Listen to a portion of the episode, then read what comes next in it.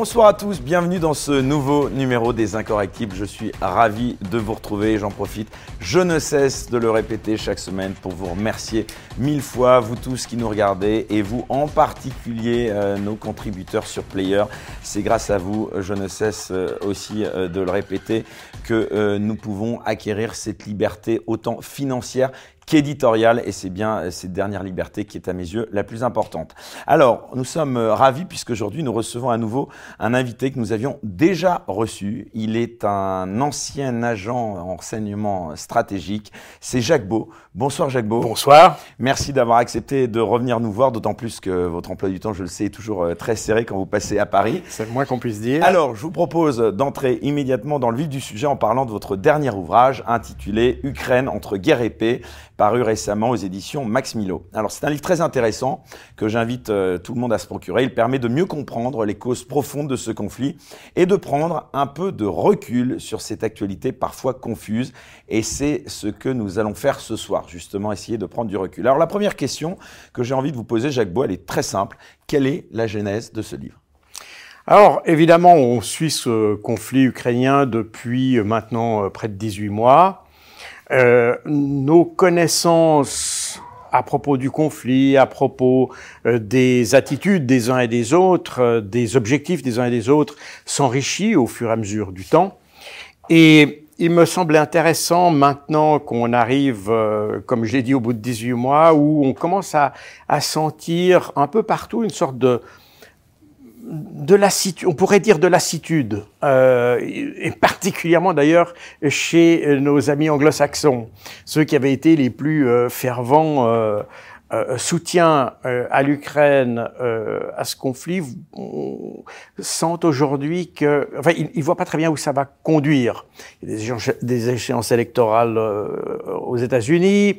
On, on, a l'impression que ce conflit que l'on prévoyait relativement court s'étend et on ne sait pas jusqu'à quand.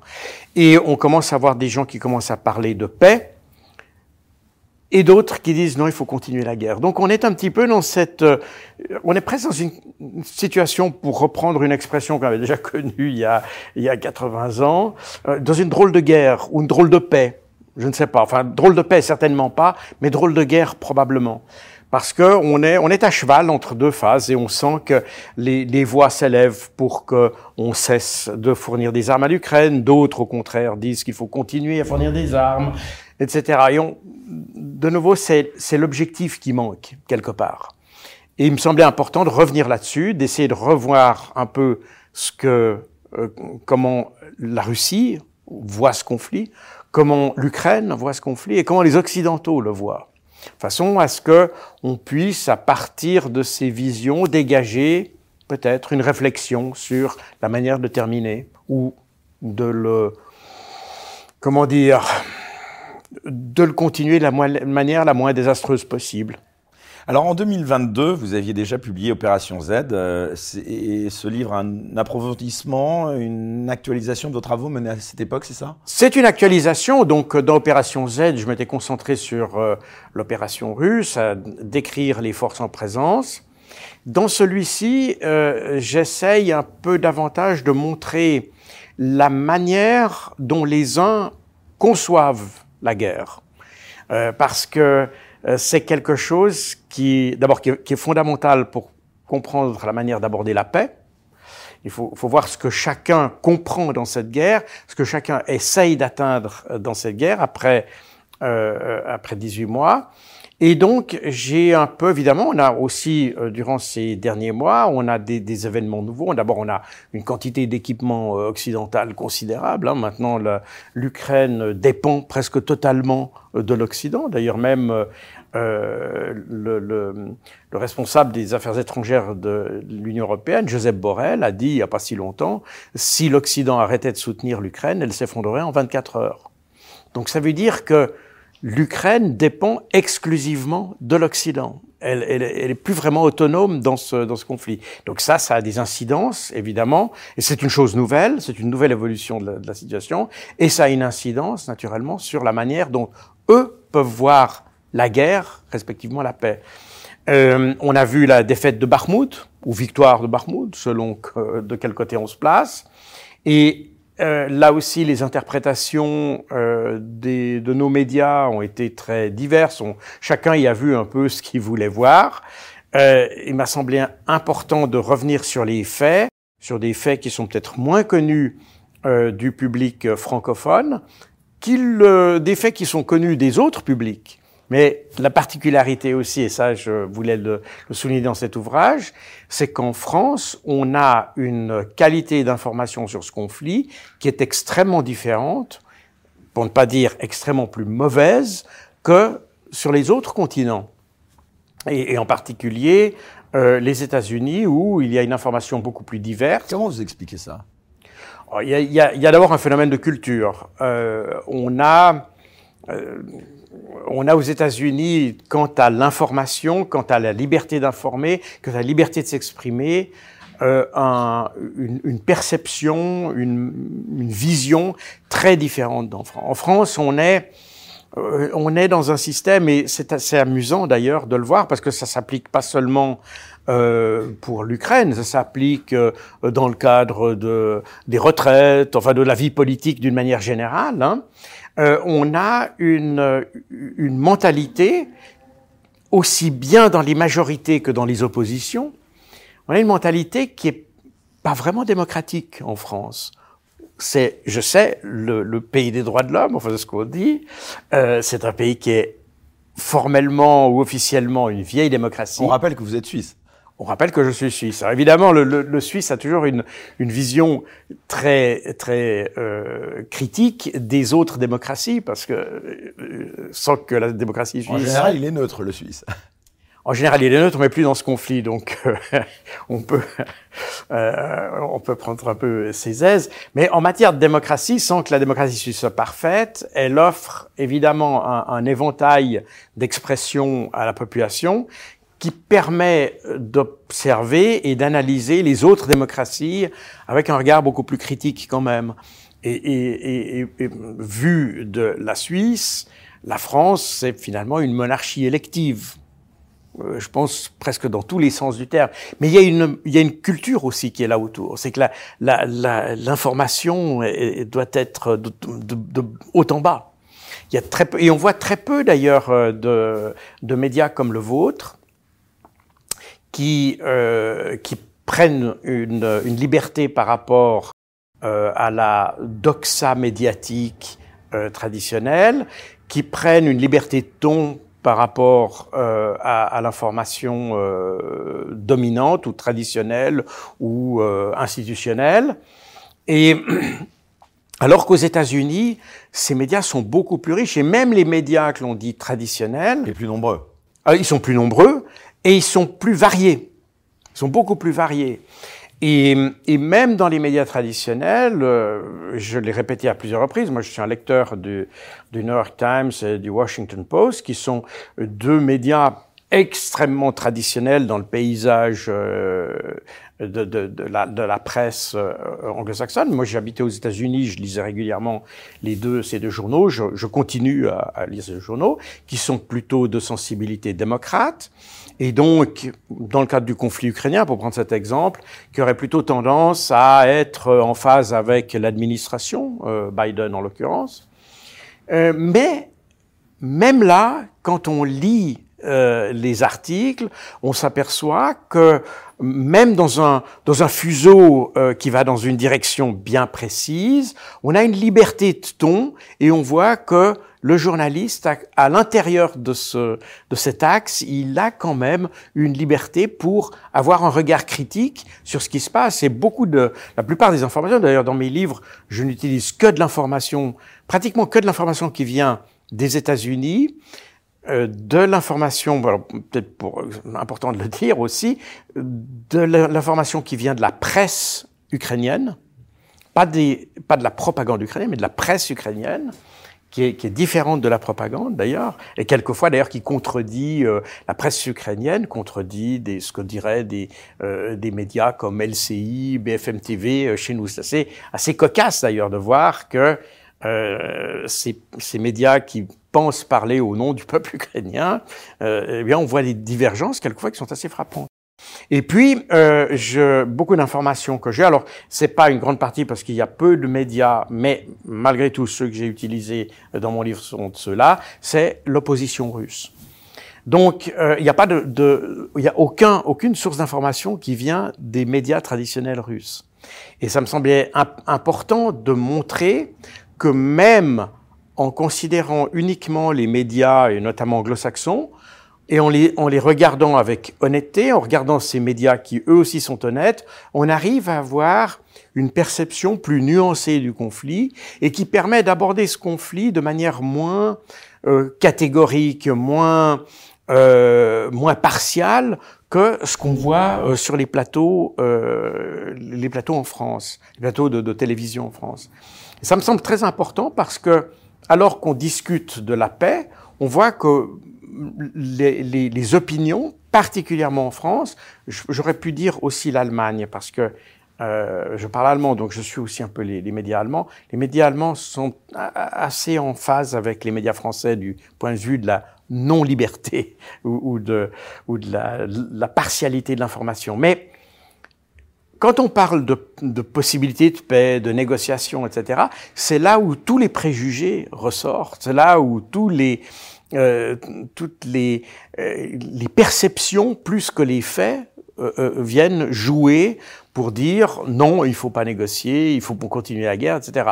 Et une chose d'ailleurs qui est assez frappante parce que on a tendance, j'ai l'impression que les gens ont tendance à oublier que quand on dit on ne négocie pas, ça veut dire qu'il y a des gens qui vont mourir quelque part. Donc on sent qu'il y a, il y a un, un, un profond mépris dans la culture française pour l'individu pour la vie humaine. C'est assez frappant d'ailleurs. Euh, c'est pas ce qu'on a dans le discours, mais c'est ce qu'on a dans le, le, le, la manière d'appliquer le discours politique. dans les actes. Quoi. Dans les actes, exactement. Et, et c'est assez, c'est assez frappant quelque part. Alors que ces éléments plus humanistes, pourrait-on dire, apparaissent davantage dans le paysage médiatique euh, anglo-saxon. Enfin, anglo-saxon, je devrais dire américain plus que britannique. Euh, et, et, ça, ça c'est pour ça que le, les, les, Américains euh, me semblent être plus intéressants du point de vue médiatique à suivre euh, sur ce conflit, comme sur d'autres d'ailleurs.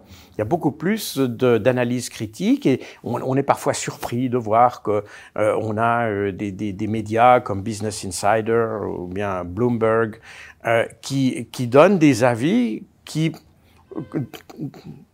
qui en France sont considérés comme pro-russes, pro-Poutine, alors qu'en réalité, ce sont des gens qui travaillent d'abord sur les faits, sur des chiffres. Ça, c'est aussi une particularité euh, des médias anglo-saxons en général, c'est que c'est une culture qui est beaucoup plus axée sur le fait, sur le chiffre, sur la quantification des choses, sur l'objectivisation des événements à travers les nombres, les, etc. Il y, a, il, y a, il y, a, toute une culture. Moi-même, j'ai étudié l'économétrie, qui est, qui est la, la, la, la, science mathématique de l'économie, ou la, variante mathématique statistique de l'économie. Eh bien, on, on, on voit que c'est une science qui est beaucoup plus anglo-saxonne, quelque part, que, euh, que, que, que francophone ou, ou européenne. On a euh, chez nous dans nos cultures francophones, on attache plus d'importance à la perception, au ressenti, euh, à l'interprétation, etc. Euh, à l'interprétation, j'entends à, partir des préjugés, à partir de, de la culture, etc. Alors que dans les médias anglo-saxons, on, est, on, on, essaye de toujours se raccrocher aux faits. Quand on, quand on, on en parlera peut-être, mais quand on parle des, des types d'armes, quand on parle des quantités de munitions, etc., on voit très peu ça dans les médias occidentaux. Euh, médias euh, francophones, alors que aux, États-Unis, euh, ça fait partie du discours normal pour analyser un conflit. C'est même quelquefois presque trop quantitatif. Mais on voit que c'est un élément euh, euh très important. Donc c'est pour ça que euh, les médias anglo-saxons euh, me semblent plus pertinents pour euh, dans leur diversité, dans leur à la fois dans leur diversité, dans la leur largesse de, de, de spectre, et dans la nature de ce qu'il raconte, plus intéressant pour analyser un conflit. Et c'est un petit peu ce que j'ai voulu retracer dans, dans mon livre également. Arrêtons-nous un petit peu justement, vous en parliez euh, sur ce paysage médiatique français. Euh, Jacques Beau, euh, vous êtes invité sur les grands médias nationaux dits mainstream pour parler de vos travaux ou pas? Non. Non, pas du tout. Comment vous expliquez cette relative invisibilisation? Alors, il y a plusieurs choses. D'abord, je, contacte, je constate que les détracteurs qui pourrait y avoir de mes livres, sont, il y en a. euh, Je, je les, ils ne m'intéressent pas beaucoup, je les suis pas beaucoup, mais je constate, et ça peut-être c'est une partie de réponse à votre question, que quand ils critiquent, ils ne critiquent jamais sur des faits. Ils critiquent sur l'idée. On est pro-Poutine, on est poutinolâtre. C'est des invectives. On attaque la personne, on n'attaque pas le fait. Et, euh, et ceci explique probablement cela. C'est-à-dire que, en réalité, quand on voit... On s'en prend au messager plutôt qu'au message, quoi, c'est ça. Tout à fait. Et pour la bonne et simple raison qu'il y a très peu d'analyse. Et si vous regardez l'analyse, euh, ou les analyses, ou euh, ce qu'on nous propose comme analyse sur les conflits, sur, le, sur ce conflit, eh bien, elle est extrêmement pauvre.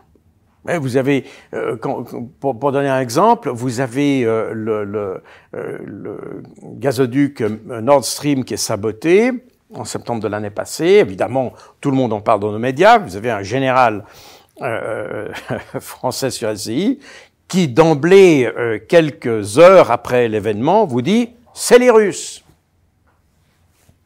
Comment peut-il dire ça alors que encore aujourd'hui, vous avez des médias qui débattent, c'est les Russes, les Ukrainiens, les, les, enfin les Russes, ça c'est devenu, on- n'en parle même plus, parce qu'on on- on sait que ce ne sont pas les Russes. Alors, certains disent c'est les Ukrainiens, d'autres c'est les Polonais, d'autres c'est les Américains, il y a différentes euh, euh, thèses qui s'affrontent.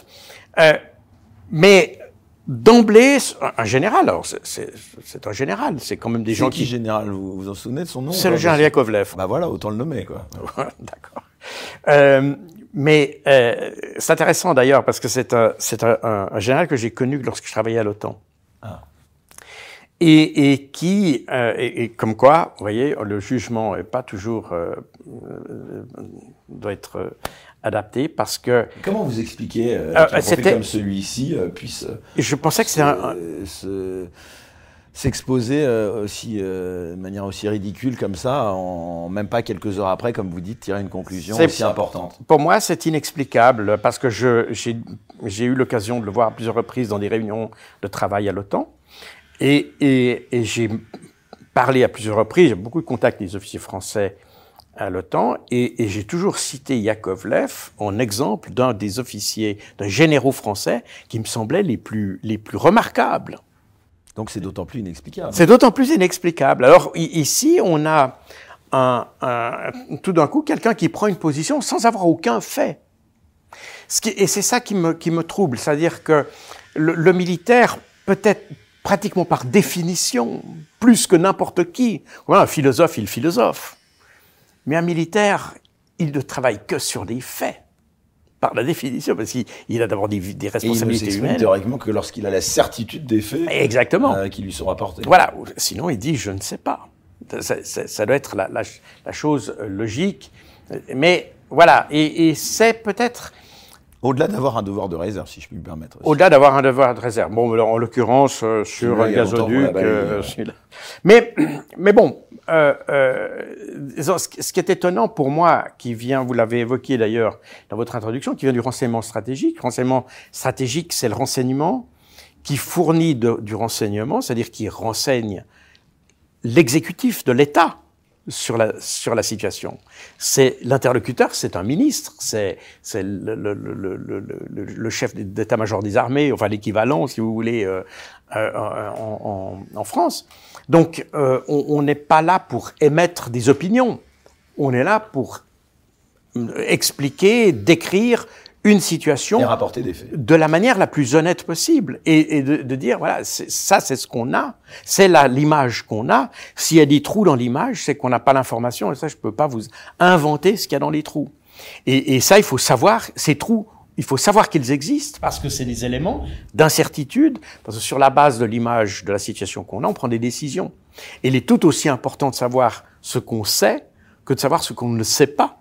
De façon à ce que, quand on prend une décision, on a euh, ce degré d'incertitude, enfin qu'on puisse pratiquement quantifier l'incertitude qu'on a.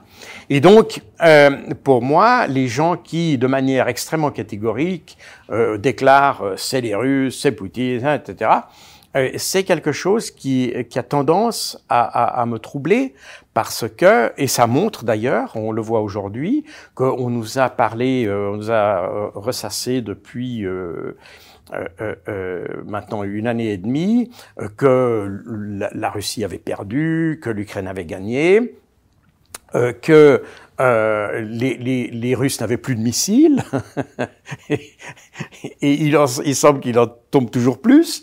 Et donc, on ne se rend pas compte, mais quand on donne des fausses informations, quand on donne euh, des, des, des, jugements qui sont fondé sur rien du tout, uniquement sur sa propre, même pas sur sa perception. Alors, parce que quand on parle de missiles, c'est même pas une question de perception. On est dans la méthode Coué. On se convainc que les Russes n'ont plus de missiles, mais en fait, on n'en sait strictement rien. Pas plus qu'on sait s'ils en ont encore, d'ailleurs. Donc, euh, oui, c'est, mais on s'imagine que ce sont pas des idiots. Donc, s'ils envoient des missiles à, de grande quantité, c'est qu'ils ont quand même quelque chose sous le coude derrière. Et d'ailleurs, l'expérience montre que, vous savez, depuis le début, la première fois qu'on a dit que les, Russes n'avaient plus de missiles, c'était en mars 2022. Et on voit que euh, euh, ça, n'est pas le cas. Donc, euh, il y a dans les médias une espèce de... Comment on essaye de se convaincre en réalité d'une réalité. Et alors tout ce qui perturbe, quand on se convainc, quand vous travaillez sur des faits, vous n'avez pas peur d'avoir de, la controverse, parce que vous pouvez dire ça, c'est les faits. Vous ne pouvez pas contester les faits. Vous pouvez amener d'autres faits, mais on ne peut pas contester les faits. Mais quand vous êtes dans, euh, des, dans la perception, quand vous êtes dans le préjugé, quand vous êtes dans euh, bah, la méthode Coué, comme je disais tout à l'heure, alors là, il vous faut pas de contradicteur. Il faut que personne amène les faits parce que tout votre votre narratif est, est ipso facto anéanti. Et c'est comme ça que j'explique le fait que euh, les, les, les, médias euh, euh, traditionnels, si vous voulez, évitent d'avoir une trop grande diversité euh, de réflexion. À part ça, il y a, il y a un narratif, on a on a admis une fois pour toutes que Poutine était un méchant et donc qu'il ne pouvait pas gagner la guerre. Par conséquent, il faut un discours qui dise la Russie, elle est, faible, elle est, elle, est, incapable, elle est mal dirigée, blablabla. Ils ont tous les mots de la, terre dans l'espoir que ça, ça expliquerait leur défaite. Alors, ce qui est assez amusant, c'est que quand on parle d'information, euh, on, sait que dans un conflit, n'importe lequel d'ailleurs, euh, de part et d'autre, vous avez un peu de propagande, vous avez un peu de désinformation. Et, c'est une réflexion que je fais dans le livre d'ailleurs, qui, a frappé beaucoup de, de mais beaucoup n'avaient pas réalisé ça. C'est que la propagande, littéralement du latin propaganda est, donc ce qu'il faut euh, euh, propaganda sunt, peut-être plutôt, euh, qui est euh, ce, ce qu'il faut propager, n'est-ce pas? On, on, propage ce qui est bon de propager. Et en principe, quand vous faites de la propagande, vous vantez vos avantages. Quand vous êtes un défenseur, comme disons l'Ukraine en l'occurrence, hein, vous montrez combien vous êtes fort, combien vous êtes résistant, combien ça sert à rien de venir vous attaquer. Je simplifie. La désinformation, à l'inverse, essaye de tromper l'adversaire elle n'insiste pas sur les, des forces que vous n'avez pas, mais elle essaye au contraire de vous montrer plus inoffensif que vous ne l'êtes. C'est généralement l'attaquant qui fait de la désinformation pour dire combien il a peu de missiles, combien il a peu d'artillerie, combien il a peu de chars, combien ses chefs sont incapables, combien il a des problèmes dans son armée, de façon à ce qu'il soit présenté comme euh, euh, potentiellement un attaquant extrêmement faible. Or, quand vous regardez, alors j'ai fait, euh, je vous ai dit que je n'utilisais pas les, les, la, des sources russes pour euh, mon, mon, livre, mais je me suis quand même amusé, je le dis dans mon livre, à, à comparer le discours euh, russe, par exemple les rapports qu'ils font sur les, les, euh, leurs engagements militaires, etc., et de le comparer avec plusieurs semaines de décalage en, en, en, ex post, façon à vérifier si ce que nous avaient dit les Russes était juste ou faux à l'époque. Et je constate qu'en général, les Russes nous racontent pas des bêtises, ils, ils racontent des choses assez justes. Donc ils font pas de désinformation, ils essaient pas de se montrer plus faibles qu'ils le sont. Et ce qui, est, ce qui m'est apparu dans mon, euh, intéressant dans mon livre, c'est que j'ai constaté que les Russes n'avaient pas besoin de montrer qu'ils étaient plus faibles qu'ils l'étaient, puisque c'est LCI qui fait ce travail pour eux. Donc, si vous voulez, on a, et, c'est, c'est pas simplement une boutade. Parce que c'est exactement ce qui s'est passé avec les missiles euh, russes. On l'a dit, les, les, les, les Russes n'ont plus de missiles, donc pas de problème. Donc on n'a jamais donné aux Ukrainiens des missiles antimissiles, puisque les Russes n'en avaient plus. Et c'est à la fin 2022 qu'on a réalisé que peut-être il fallait revoir le narratif. Et c'est là où on a commencé à, fournir des armes. Et on, est arrivé finalement euh, au début de cette année à fournir des patriotes. Et puis maintenant, on est en train de reformuler les narratifs parce qu'on s'aperçoit que le patriote, eh bien, lui aussi n'est pas suffisant contre les missiles russes. Mais bon, c'est un autre débat. Mais euh, vous le disiez, vous n'êtes euh, pas ou presque pas invité donc sur les médias, euh, en général, les médias mainstream, bien entendu. pourquoi? Ce que vous avez à dire est, subversif, Jacques Beau? Est-ce qu'il y a une vérité qu'il ne faudrait pas montrer? Expliquez-nous un peu ça. Je pense que ça rendrait... vous voyez, si vous regardez mes ouvrages, tout est... Tout, pratiquement chaque fait que que j'évoque est sourcé strictement. Et de sources que j'ai vérifiées de nouveau qui qui sont pas c'est pas des petits blogs hein. donc quand vous si vous avez un interlocuteur comme ça qui vient lui avec ses présomptions et qu'il y a quelqu'un qui vous dit non mais là tel fait c'est ça. Comprenez vous, vous on peut je, je sais que je ne peux pas tenir une discussion avec quelqu'un qui me contredirait uniquement sur la base de sa perception. Parce que chaque chaque fait. Et je pense que c'est un peu ça le problème. Les, vous dites dans votre livre, hein, euh, vous expliquez notamment, je vous cite que dans le monde francophone occidental, notre lecture du conflit ukrainien souffre, je cite là encore, d'un cruel manque de réflexion honnête, scientifique et académique. Exactement, c'est ça. Il y a, il y a et, on voit même quand on quand on, on analyse euh, euh, les différents éléments, même de l'histoire de l'Ukraine, de l'histoire récente. Enfin, quand je parle de l'histoire récente, je parle pas euh, de ce qui s'est passé euh, après la deuxième guerre mondiale. Je parle de ces de ces 20 dernières années, tout simplement. vous avez beaucoup d'académiques qui se disent experts sur les pays de l'Est, sur l'histoire, qui tout simplement, dans leur narratif, écartent des faits historiques, tout simplement, parce que ça perturbe leur propre narratif. Donc euh, on est et, là on est dans un manque d'intégrité. Et pour beaucoup, d'ailleurs, quand euh, quand vous regardez les fact-checkers, pour beaucoup, c'est pratiquement systématiquement. Ah, on a des champions nous en France. Hein. Ah oui oui, c'est les meilleurs. Hein. Alors c'est ah, ça, on a des champions. C'est probablement les pires d'ailleurs. Il y a y a de bien meilleurs fact-checkers aux États-Unis euh, que euh, qu'en France. En France, on écarte tout simplement ce qui dérange pour mettre l'accent sur le narratif qu'on veut faire passer. C'est une sorte de repropagande ou redésinformation qu'on a, mais c'est à peu près systématique. On peut, on l'a vu, on, on, vous avez certainement vu dans mon ouvrage quand on parle des pertes, etc., euh, des pertes humaines. C'est assez incroyable de voir que il y a un, y a un mépris du fait, tout simplement. le but, c'est de faire passer un narratif. Et euh, je pense qu'aujourd'hui, plus, plus on avance dans le temps, plus on constate que ça dessert les Ukrainiens. Et euh, non seulement ça les dessert, mais je pense que ça crée à l'intérieur euh, de l'Ukraine des écarts. J'ai participé à plusieurs euh, débats, organisés par des Américains d'ailleurs, euh, bon, évidemment sur Zoom, ou, etc., donc en, en distanciel, en vidéoconférence, exactement, avec des Ukrainiens de Kiev et, et, et des Américains, etc. Eh bien, euh, j'ai constaté, à, mon grand étonnement, que les Ukrainiens me disent, Monsieur Beau a raison. Donc les faits qui sont apportés sont effectivement les faits. Et alors eux, évidemment, après, ils ont, ils ont, euh,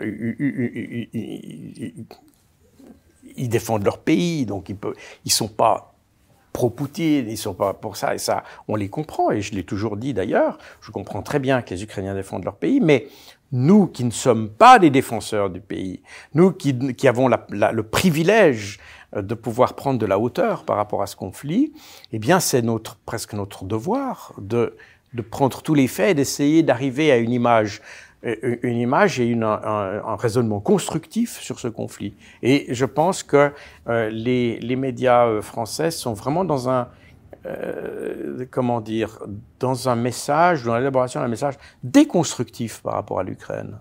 Un petit mot quand même, euh, pour être tout à fait transparent. Vous êtes membre du Centre français de recherche sur le renseignement. Est-ce que vous pouvez nous rappeler ce dont il s'agit? Alors, oui, c'est un, membre. Oui, on m'a demandé si j'étais d'accord d'y participer. Alors, c'est un, un centre de, de formation sur le renseignement qui regroupe d'anciens professionnels du renseignement et qui, qui participent à euh, des, des cours de, de, formation. Donc, pour euh, des gens qui feraient du renseignement d'entreprise ou des choses comme ça. Et, euh, et, donc, il y a des programmes de formation. Moi, je suis un professionnel du renseignement. J'ai, comme vous le savez probablement, été formé dans les services euh, britanniques, dans les services américains. Euh, je connais les méthodes de travail, je connais les méthodes d'analyse de ces deux, grands pays.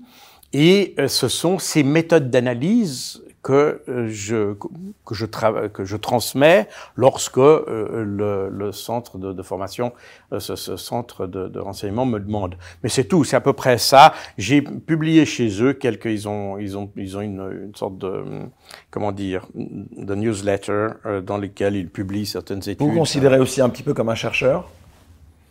Euh, Oui, comme un analyste, comme un chercheur, euh, bon, c'est un, terme qui veut tout dire et rien dire, mais comme un analyste, très certainement. Parce qu'en réalité, je fais euh, le même travail euh, avec moins de sources secrètes que je faisais dans, mes différentes activités professionnelles auparavant. C'est exactement la même, le, même travail, avec la différence que quand vous faites un travail de recherche euh, euh, enfin un travail d'analyse sur un conflit. Euh, vous, vous, enfin, vous donnez aussi des sources, d'ailleurs, vous donnez aussi vos sources, mais il y a un certain nombre de sources que vous ne pouvez pas nommer, mais que vous incluez dans votre, dans votre analyse euh, en donnant la note que vous donnez à cette source. Donc, si vous voulez, tout ce que vous faites est, euh, est bien entendu sourcé, il n'y a pas de le, le, le renseignement, c'est pas du, de, de, la divination. C'est pas de la divination. C'est vraiment un travail d'analyse. Et quand vous faites un, euh, évidemment, on ne le sait pas parce que les, les documents qu'on voit, euh, qui, qui, qui, filtrent comme ça, les documents en, en, en, France et en Suisse ou dans ces pays qui, qui transpirent, n'ont pas tous les. C'est généralement des documents transformés en général, c'est des documents qu'on a voulu ou, qu'on a accepté qu'il il part. Mais les, documents qu'on utilise professionnellement sont des documents qui sont effectivement euh, très bien sourcés. C'est le même travail exactement, avec des sources que quelquefois on peut pas nommer euh, pour ne pas pour pas déranger, mais que l'on note quand même. Que voilà. Alors, euh, on va revenir un instant, si vous le voulez bien, à ce conflit avant de reparler bien sûr de votre livre. Tout d'abord, euh, une question euh, que beaucoup de gens ont envie de me voir vous poser, c'est est-ce que vous condamnez quand même Jacques Beau, malgré tout ce que vous dites, euh, est-ce que vous condamnez Poutine et les crimes de guerre qu'on dit perpétrés par la Russie? Alors, je condamne les crimes de guerre, quels qu'ils soient. Ceux de Poutine, ceux de je sais pas qui, de, ou de Zelensky, peu importe. Je condamne tous les crimes de guerre. Euh, j'ai moi-même travaillé aux Nations Unies pour lutter contre ça, pas spécifiquement, mais dans le cadre d'activités, notamment de la protection des civils. Euh, ça a été une de mes activités et je continue à, à, avoir exactement la même opinion. Le problème aujourd'hui, ce n'est pas de savoir si on condamne les, les, les crimes de guerre, c'est de savoir si les, ce qu'on condamne est vraiment un crime de guerre et si vraiment il est... Comprenez, on commence à condamner les gens avant de savoir de quoi il s'agit. C'est exactement comme le cas de Nord Stream tout à l'heure. C'est les Russes. Mais en réalité, on n'en sait rien du tout. On condamne tout de suite, avant même de savoir, avant même des commissions d'enquête. Pour reprendre l'exemple de Nord Stream, euh, il y a eu des commissions d'enquête euh, faites euh, euh, par les, les Suédois, par la marine suédoise, par les services de sécurité suédois, la même chose du côté danois.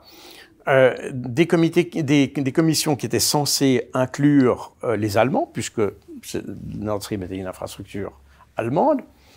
Euh, et puis, finalement, on a dit que non, les commissions d'enquête n'incluraient pas les Allemands pas inclus les Allemands. Donc on a fait des, des, des, des enquêtes finalement pro domo, euh, soit en Suède, soit euh, au, comment, au, pays, au Danemark.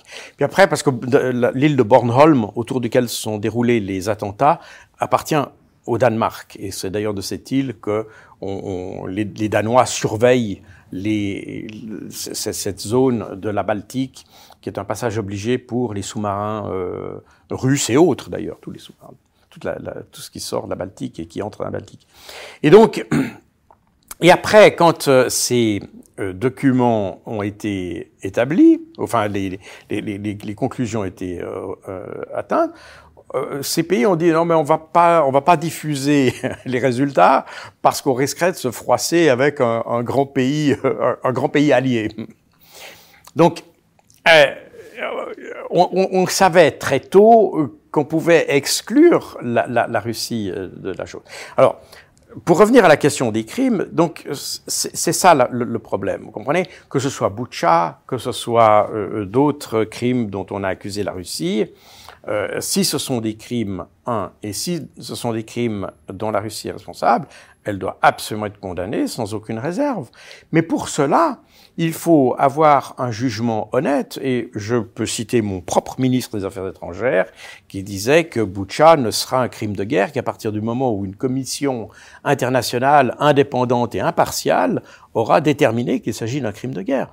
Donc ça veut dire que si on a des crimes de guerre, comme on l'a fait d'ailleurs dans d'autres conflits, eh bien on prend toutes les parties euh, euh, intéressées ou prenantes euh, qui peuvent amener des éléments et on les met ensemble et on, fait, on les fait travailler ensemble.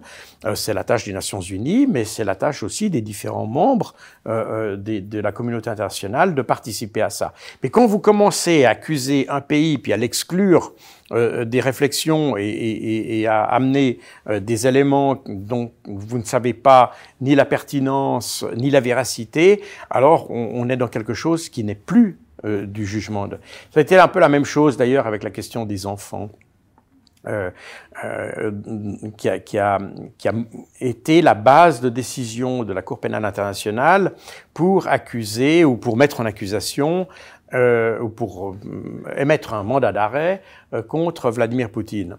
Alors, moi, je ne connais pas le fin mot de l'histoire, mais ce qui est intéressant, c'est que vous avez des journalistes américains, de nouveau, des journalistes américains de médias alternatifs, qui ont euh, enquêté, qui ont fait leur enquête et qui ont trouvé que euh, l'accusation de la Cour pénale euh, est basée en réalité sur un rapport d'une ONG qui elle-même n'est pas du tout convaincu qu'il s'agit de crime. Donc, euh, il y a quelque chose d'extrêmement euh, troublant dans la manière dont on a simplement dit qu'il y avait un crime. Parce que là, il n'y a probablement même pas du tout de crime. Euh, J'ai lu le, rapport que ces journalistes ont, ressorti. Ils ont fait d'ailleurs euh, des, des, Ils ont été sur place, ils ont, ils ont vérifié. On voit que les enfants n'ont jamais ma été maltraités. Les parents euh, ont, ont, ont, laissé les enfants aller euh, euh, en Russie pour les écarter de Donetsk, donc ils étaient, où ils étaient bombardés par les Ukrainiens d'ailleurs. Donc il y, y, a beaucoup de choses extrêmement troublantes. Mais je connais pas le fin mot de l'histoire. Mais ce qu'il y a de sûr, c'est que il me semble extrêmement hasardeux et, et, surtout de la part de magistrats de la Cour pénale internationale de décréter qu'il y avait un crime de guerre avant même qu'on enquête vous faites une enquête, vous... vous, Donc elle, elle n'est pas indépendante, cette Cour pénale internationale, selon vous, si je vous écoute? Alors, c'est un petit peu ce que, ce que, je, ce que je dis d'ailleurs dans mon livre, et, et, et c'est d'autant plus troublant que lorsque il s'était agi, euh, la, la, Cour pénale internationale avait voulu enquêter, euh, c'était sous l'administration Trump, avait voulu enquêter sur les crimes de guerre commis par l'armée américaine en Afghanistan et en Irak. Donald Trump a dit hors de question, et il, Donald Trump a sanctionné les juges de la Cour pénale internationale et euh, a, a, menacé même, ils ont même adopté une, une, euh, une loi qui autorise la, les États-Unis à intervenir au cas où des militaires américains seraient arrêtés par la Cour pénale internationale. Donc, euh, on, on voit bien que on est dans un, dans un, on n'est pas dans la justice que euh, nous nous sommes euh, représentés dans le cadre d'un État de droit. Alors ici, on est au-dessus de l'État de droit, puisque c'est une Cour pénale internationale, mais on est au-delà de ce que nous comprenons comme justice. Impartial, euh, les yeux bandés et, et la balance euh, pour euh, son, son, son l'équité de ses jugements. On n'est pas du tout là-dedans. alors, est-ce qu'elle est à la solde d'un tel ou de l'autre? Je ne sais pas. Je ne pense pas que ces juges soient euh, euh, soudoyer, mais quand je vois que les juges qui ont euh, qui ont participé à ce jugement étaient d'origine polonaise, etc. Je me dis, il y a euh, sans doute, on aurait eu euh, un jugement différent si on avait eu euh, des gens qui étaient guatémaltèques ou qui venaient d'un autre continent et qui auraient eu sans doute un regard plus équilibré sur ces événements et qui auraient quoi. Pardon Plus distancié. Plus distancié et, et, et, et, plus intègre, tout simplement. Quand vous êtes, quand, quand, vous êtes d'un pays qui est impliqué d'une manière ou d'une autre dans le conflit, vous pouvez plus être totalement intègre d'une certaine manière. Parce objectif, quoi. Objectif, mais intègre du coup, parce que c'est la qualité qu'en tant que magistrat, vous devez, vous devez avoir. L'objectivité est certaine, certainement, mais aussi l'intégrité par rapport à l'environnement dans lequel vous êtes. Sur ce conflit, qu'est-ce qui a changé euh, précisément depuis plus d'un an maintenant? Est-ce que vous attendiez d'ailleurs à de telles évolutions euh? Non, y a, en réalité, il n'y a pas eu de, de, changement énorme. Naturellement, on a beaucoup parlé ces derniers mois de, de la, la ville de Barmouth, etc. Mais en réalité, je pense qu'il y avait des attentes. Enfin, on a construit en Occident. En tout cas, est-ce que, pardon de vous interrompre, est-ce que vous imaginiez que ce conflit euh, pourrait s'enliser de la sorte? Mais je ne pense pas qu'il soit enlisé. C'est justement ça. Voyez, si vous imaginez que le conflit doit se développer et, doit aboutir à euh, l'occupation euh, d'ensemble de, l'Ukraine, alors on n'y est pas. Et donc, clairement, on est dans un enlisement. Mais si les Russes vous disent on est arrivé là et on n'a pas envie d'aller plus loin, il n'y a pas d'enlisement. Et il y a encore moins d'enlisement lorsqu'ils vous disent, ce que d'ailleurs le général euh, Surovikin a dit en octobre de l'année passée, il a dit on veut plus avancer, on va attendre les Ukrainiens et on les détruit chaque fois qu'ils veulent avancer. C'est exactement ce qu'ils ont fait. Et ils n'ont pas besoin d'avancer. Je vous rappelle que, et c'est là où il est important de revenir sur le, les faits et, et, et, la, une lecture plus factuelle du conflit. Ce que euh, Vladimir Poutine a dit le 24 février 2022, il a dit nous avons deux objectifs, la démilitarisation, la dénazification. Et si vous analysez ces deux objectifs, on peut discuter sur dénazification, tout ça. Quand il parlait de dénazification, il parlait d'ailleurs des, des, milices euh, néo-nazis qui, euh, qui étaient les paramilitaires ukrainiens. Et la démilitarisation, c'est la destruction de la menace militaire sur les populations du Donbass. Ça, c'est important. Pas la démilitarisation complète de l'Ukraine, mais la démilitarisation et la dénazification de la menace sur les populations du Donbass. C'est dit explicitement. Et si vous analysez bien ça, vous remarquez que ces deux objectifs ne sont pas associés à des territoires ou à un potentiel économique ou à une extension territoriale ou que sais-je, mais sont liés à la destruction d'un potentiel. Autrement dit, l'objectif, c'est de détruire un potentiel. Et finalement, si vous regardez les faits, euh, euh, c'est ce que les Russes ont fait une première fois en détruisant le matériel de l'armée ukrainienne euh, à partir de fin mai, début juin 2022, À partir de ce moment-là, Zelensky demande des armes occidentales et euh, vous avez euh, des médias occidentaux qui disent à partir de maintenant, l'Ukraine dépend de l'Occident. Et on a mentionné tout à l'heure Joseph Borrell qui euh, tout récemment disait sans l'Occident, l'Ukraine s'effondre. Donc ça veut dire que l'objectif de démilitarisation a été atteint. Donc ils ont atteint leurs objectifs, le, cet objectif. L'autre objectif de dénazification, il a été officiellement atteint le 28 mars 2022. Donc, en réalité, on parle d'enlisement, mais si vous le regardez de la perspective, pas l'enlisement doit se voir en, dans la, en, en, en, liaison avec l'objectif que vous êtes fixé. Or, les deux objectifs que se sont fixés les Russes, eh bien, ils ont été atteints. Et c'est nous, maintenant, en alimentant le conflit avec des armes et en aidant l'Ukraine, qu'en réalité, on prolonge ce conflit. Mais il n'avait pas lieu d'être. Et d'ailleurs, les Ukrainiens ont très bien compris ça, puisque le 25 février 2022, euh, donc un jour, un jour après le début de l'offensive, Zelensky a demandé à négocier. Et euh, les, les, Européens l'ont empêché de le faire, etc. On lui a livré des armes, on a dit tu négocies pas, tu te bats. Et la même chose s'est reproduite un mois plus tard, euh, fin mars 2022, euh, où Zelensky est revenu, alors cette fois-ci avec une proposition très concrète euh, auprès de la Russie, que la Russie a dit d'accord, on, on, c'est un, une proposition euh, sur laquelle ça vaut la peine de travailler, on, on s'assied et on discute, c'était à Istanbul, la première négociation était à Gomel, à la frontière euh, bélarusse, la seconde, enfin la deuxième, pas la seconde, la deuxième, était à Istanbul, sous l'égide de la Turquie, euh, D'ailleurs, l'Ukraine avait déjà demandé, je rappelle, avant qu'on arrive à la Turquie, euh, à trois pays de l'aider dans une tentative de négociation. Ils avaient demandé à la Chine, à Israël et à la Turquie. Et la Turquie a répondu présent, et c'est ces négociations. Et il y a eu une troisième tentative euh, qui a été euh, proposée simultanément par euh, Zelensky et Erdogan en août 2022, qui sera totalement court-circuité par Boris Johnson. Donc, il y a, eu à plusieurs reprises, les, Ukrainiens ont, réalisé que les objectifs russes étaient atteints et que, à partir du moment où ces objectifs étaient atteints, il y avait une marge de, de, de négociation. On pouvait négocier. Maintenant, on est au-delà de ça. Et la, la, négociation va être encore plus difficile. S'il y a une négociation, je ne sais pas comment se représentent les choses. D'ailleurs, beaucoup d'experts qui s'interrogent sur comment les, les, Occidentaux voient ça. Parce que plus on avance dans le temps, plus la négociation va être compliquée pour les Ukrainiens. Et comme l'avait dit d'ailleurs euh, un, de mes amis qui était ambassadeur de, de Suisse à Kiev, il a dit c'est c'est les, les, Ukrainiens qui doivent déterminer s'ils veulent négocier ou pas, c'est pas les autres.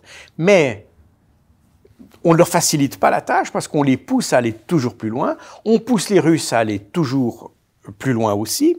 Euh, comprenez, si on avait négocié, au moins pour revenir euh, à cet exemple, en mars euh, de l'année passée, eh bien, euh, le réseau électrique euh, ukrainien fonctionnerait. Euh, il y aurait probablement que l'Ukraine se serait engagée à rester neutre, etc. Donc, il y aurait eu certains accommodements dans la politique de sécurité ukrainienne, ça c'est certain.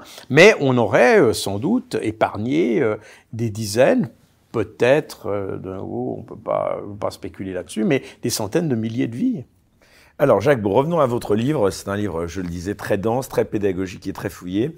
Votre première partie, elle concerne les acteurs donc euh, du conflit et de manière tout à fait frappante, vous commencez non par l'Ukraine ou la Russie, mais par les États-Unis. L'Amérique qui serait donc le principal acteur de ce conflit. C'est ça, selon vous? Alors c'est c'est ça. Et euh, de nouveau, ce n'est pas euh, mon imagination ou, ou mon, un anti-américanisme que d'ailleurs je n'ai pas du tout. Euh, j'ai habité longtemps aux États-Unis, c'est un pays que j'apprécie, chez, chez, qui j'ai eu beaucoup d'amis. Est-ce que vous pouvez nous rappeler ce qu'est la doctrine Wolfowitz? J'arrive. Euh, mais c'est un pays qui s'est habitué à partir, euh, enfin dès la fin du, de la chute du communisme, qui s'est habitué à être la puissance dominante. Et la doctrine Wolfowitz, euh, qui a été, euh, comme son nom l'indique, écrite par un, un, comment dire chef de la, de, comment conseiller à la sécurité nationale à l'époque qui s'appelait euh, Wolfowitz c'est l'idée, c'est un papier qui, qui, a une ou deux pages, hein, c'est un document très court, mais qui, qui, qui donne certains axes de politique étrangère que devraient suivre les Américains euh, ou les États-Unis euh, pour les années à venir. Et là-dedans, il dit notamment les Américains, enfin les États-Unis sont aujourd'hui la puissance dominante, euh, militairement, économiquement, euh, stratégiquement, et euh, il faut faire tout le possible pour qu'elle reste cette puissance dominante. Et euh, dans cette doctrine, il explique, et ça fait d'ailleurs un tollé à l'époque lorsque le document a fuité dans le New York Times, euh, il a dit, y compris empêcher l'émergence d'une Europe de la défense, par exemple. Euh, il ne faut pas que l'Europe se mette à concurrencer l'OTAN, euh, parce que l'OTAN, c'est une organisation qui est, par définition, euh, centrée sur les États-Unis puisque c'est eux qui fournissent le parapluie nucléaire aux autres membres de l'Alliance. Et, donc, euh, euh une défense européenne enlèverait d'une certaine manière cette prérogative aux États-Unis. Donc, euh, la, doctrine Wolfowitz, c'est finalement le maintien de la prépondérance des États-Unis sur le globe, en réalité. Et c'est une politique que les Américains ont suivie régulièrement, alors qui s'est faite de manière je dirais, dans la douceur d'une certaine manière, euh, euh, parce que les épisodes irakiens, afghans, sont un peu en marge de la doctrine Wolfowitz en réalité. Il y a eu d'autres facteurs et qui ont, qui ont, qui ont poussé les États-Unis à intervenir. Mais la, doctrine Wolfowitz, elle a surtout dicté la politique américaine à l'égard de l'Europe, à l'égard de l'Asie, à l'égard de l'Afrique, et euh, on peut dire aujourd'hui euh, par rapport à la Chine. Et c'est effectivement le, le, le, le, point de basculement euh, c'est un peu le constat euh, qui a été fait euh, principalement déjà avant, avant Trump, mais ça s'est cristallisé sous Trump. c'est le constat que la Chine devenait un challenger extrêmement euh, comment dire, menaçant, non pas menaçant militairement, parce que je pense pas que la Chine ait des ambitions euh, militaires de domination sur le reste du monde, mais euh, mais menaçant sur le plan économique, sur le plan de l'influence, euh, qui qui est influence sur le plan économique a également des d'autres domaines d'influence, avec euh, le, le, projet des routes de la soie, etc. Enfin, c'est un, un, une perspective que les Américains ont vue comme étant euh, un, un, un, vrai challenger sur au plan hégémonique, si vous voulez. Même si, je le répète, je ne pense pas que ce soit l'objectif des Chinois. Et à ce moment-là, euh, les Américains ont commencé à avoir une, une attitude beaucoup plus agressive vis-à-vis de tout ce qui pourrait modifier l'équilibre, ou plutôt modifier leur position hégémonique. Et dans cette, euh, dans cette réflexion, il y a eu euh, l'idée que euh, la Chine, ça va être un gros morceau euh, contre lequel il faut se battre, mais il faut surtout pas que euh, la Russie, elle, vienne en plus dans le jeu euh, euh créer une sorte de, de, de, de problème et qu'on aurait donc une sorte de rivalité quadripartite entre les États-Unis, l'Europe, la Russie et la Chine. Pardon, donc si on pour bien résumer, comment on pourrait justement résumer la stratégie américaine dans ce conflit pour bien comprendre alors, pas dans le conflit ukrainien, parce que ça, j'allais y venir, mais dans la, dans la doctrine Wolfowitz, il s'agit de conserver sa position hégémonique. Ça, c'est l'objectif des États-Unis. Ils pensent qu'ils sont détenteurs de, du bon système économique, du bon système politique, qu'ils ont un, une démocratie et par conséquent, ils sont et puis il y, a aussi peut-être chez eux une euh, comment dire une culture euh, euh, missionnaire quelque part. Non pas qu'ils aient nécessairement l'intention de, de, diffuser une, une, idéologie religieuse mais il y a un, un tempérament missionnaire qui d'ailleurs n'est pas toujours négatif. Je pense que c'est pas toujours des gens qui ils ont l'impression d'apporter la bonne parole quelque part moi, le problème, c'est que cette bonne parole écrase celle des autres, c'est ça le problème.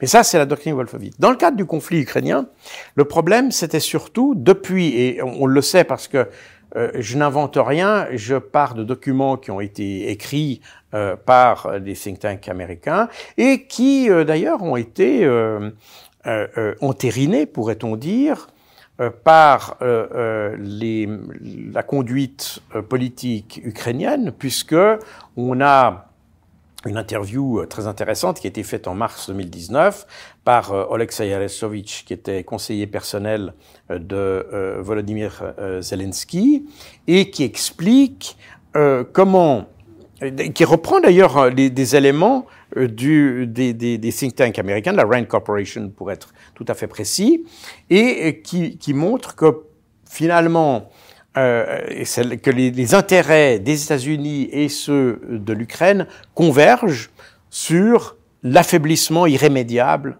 de la Russie. Pour les États-Unis, il s'agit d'écarter un, un, challenger en décomposant littéralement son État, parce que c'est de ça qu'il s'agit, qui, dans un premier temps, par euh, des sanctions, etc., donc un effondrement économique, et dans un deuxième temps, par un morcellement du pays. Et, de nouveau, on n'est pas dans des choses fantasmagoriques, puisqu'il y a eu l'année passée cinq ou six conférences euh, internationales sur le démantèlement de la Russie.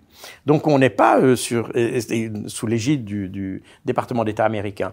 Donc on est sur une stratégie qui a, qui a des éléments extrêmement concrets. On n'est pas du tout, euh, euh, enfin ils sont peut-être eux dans le fantasme, mais quand on le raconte, c'est pas du tout euh, une de l'imagination de ma part. C'est vraiment des stratégies qui sont mises en œuvre. Et alors la convergence est intéressante entre l'Ukraine et les États-Unis parce que les États-Unis veulent affaiblir la Russie et les, les les Ukrainiens, ou du moins c'était leur perception, en, tout cas en 2019, et je pense jusque euh, euh, milieu de l'année passée, ils avaient la perception que pour entrer dans l'OTAN, parce qu'on leur a dit très clairement, tant que vous avez un conflit avec la Russie, vous n'entrez pas dans l'OTAN.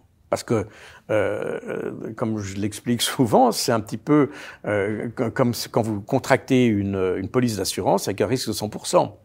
Euh, aucune assurance vous assure à cela. Or, quand vous avez, quand vous entrez dans l'OTAN, la, la, l'élément que vous recherchez dans l'OTAN, c'est cette protection nucléaire que j'ai évoquée tout à l'heure des Américains, et également cet article 5 qui d'ailleurs implique euh, également la, le parapluie nucléaire. L'article 5 implique que si un État de l'OTAN est attaqué, eh bien les autres viennent à la rescousse. Bon.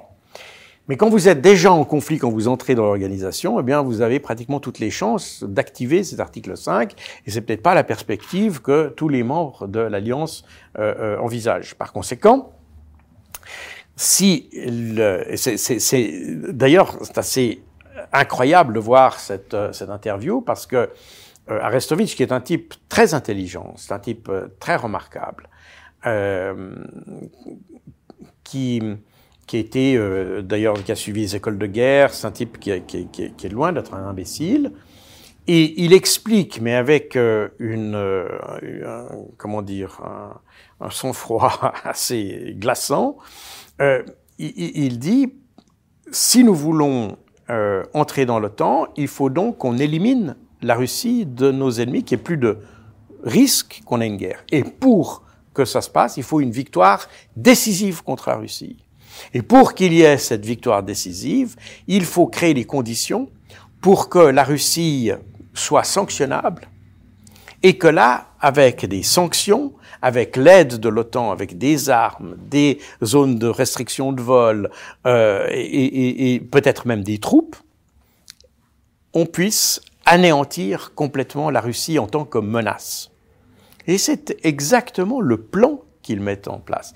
Et ce plan, il est même décrit euh, dans la, stratégie de la Rand Corporation. Mais ce qui est intéressant euh, et que je euh, rappelle dans mon ouvrage, et qui montre que les Occidentaux n'ont pas été corrects vis-à-vis d'Ukraine, parce que dans la stratégie décrite par la Rand Corporation, donc ils décrivent, c'est 300 pages, hein, c'est un, gros truc, on, décrit euh, chaque domaine dans lequel on peut agir sur la Russie, chaque levier qu'on peut avoir pour dés déséquilibrer, déstabiliser la Russie. Mais à la fin, il y a un passage sur les risques. Et dans ce, ce chapitre, les analystes de Rand Corporation disent, on vous a fait, en substance, vous a fait une belle stratégie, mais s'il vous plaît, ne l'appliquez pas, parce que ça va provoquer des pertes incroyables chez les Ukrainiens. Ils vont perdre du territoire.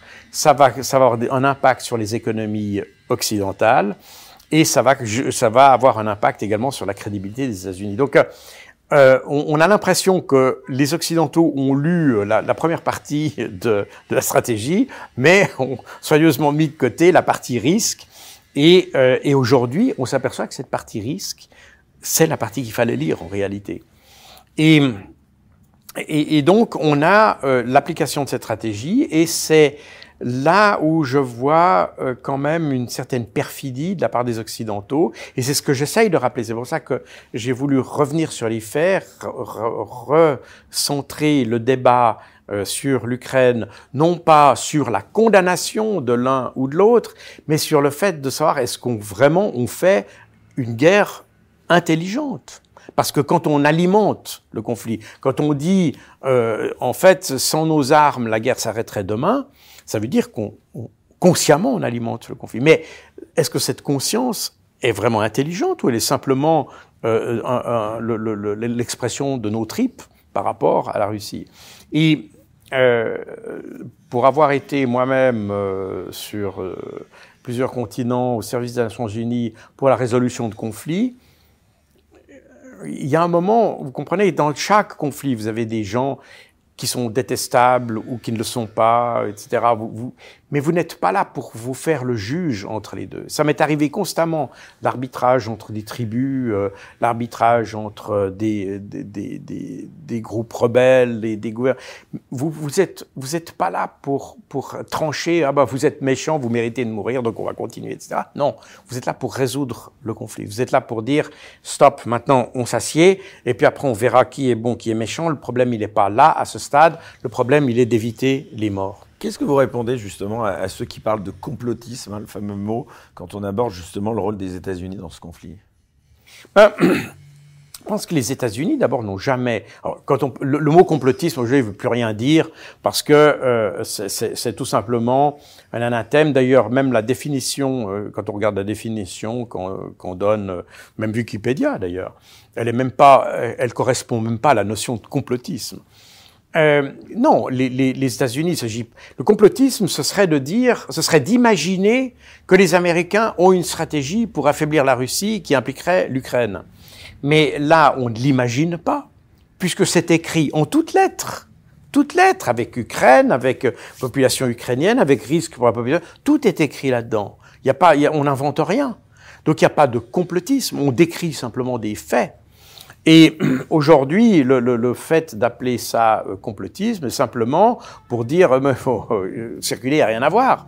Mais il y a une stratégie. Cette stratégie, elle a été appliquée euh, plus ou moins imparfaitement moins parfaitement que, euh, que, que, parfaitement d'ailleurs, parce que quand on l'a appliqué, on n'a pas tenu compte d'ailleurs d'autres euh, caveats qui avaient été exprimés dans cette stratégie, notamment l'état de l'économie russe, parce que quand on a voulu parler sanctions, euh, ces sanctions sont décrites. Toutes les sanctions qu'on a prises sont décrites dans, la, dans, dans cette euh, stratégie qui a été écrite en 2019. Tout est écrit, tout, vous avez exactement tout ce que vous observez aujourd'hui a été décrit en 2019. Mais les analystes de la RAND avaient dit, faites attention parce que les éléments d'information qu'on a sur l'économie russe aujourd'hui tendent à indiquer que les, les, sanctions qu'on vous propose ici seraient sans doute beaucoup moins efficaces que ce qu'on pourrait imaginer. Et que par conséquent, les appliquer risquent de se retourner contre nous. C'est déjà écrit. On vous parle aujourd'hui de retour de flamme, effet boomerang, etc. On a l'impression de découvrir les choses. C'était déjà écrit en 2019 par un organe qui est le, think tank euh, accrédité, si vous voulez, euh, presque officiel, du Pentagone. Et c'est pour ça, sans doute, que les Américains ont aujourd'hui euh, et je ne parle pas des politiques qui, eux, sont très euh, dogmatiques et doctrinaires, mais les militaires américains ont un regard beaucoup plus nuancé sur ce conflit et depuis très longtemps euh, expriment des doutes sur la, stratégie que nous appliquons envers la Russie d'une part, mais aussi envers l'Ukraine. Et euh, ça, ça, ça, montre d'ailleurs, et beaucoup euh, l'ont noté d'ailleurs surtout euh, outre-Atlantique, qu'il y a eu une certaine, euh, un certain cynisme de notre part à faire comme si les risques pour l'Ukraine n'existaient pas du tout, alors qu'ils avaient été très bien décrits, et puis de, de pousser. C'est facile de faire la guerre avec le sang des autres, mais c'est exactement ce que nous faisons. Pour voir la suite de l'émission sans aucune censure, merci de vous abonner à la chaîne Les Incorrectibles Plus sur Player depuis le lien en description sous cette vidéo.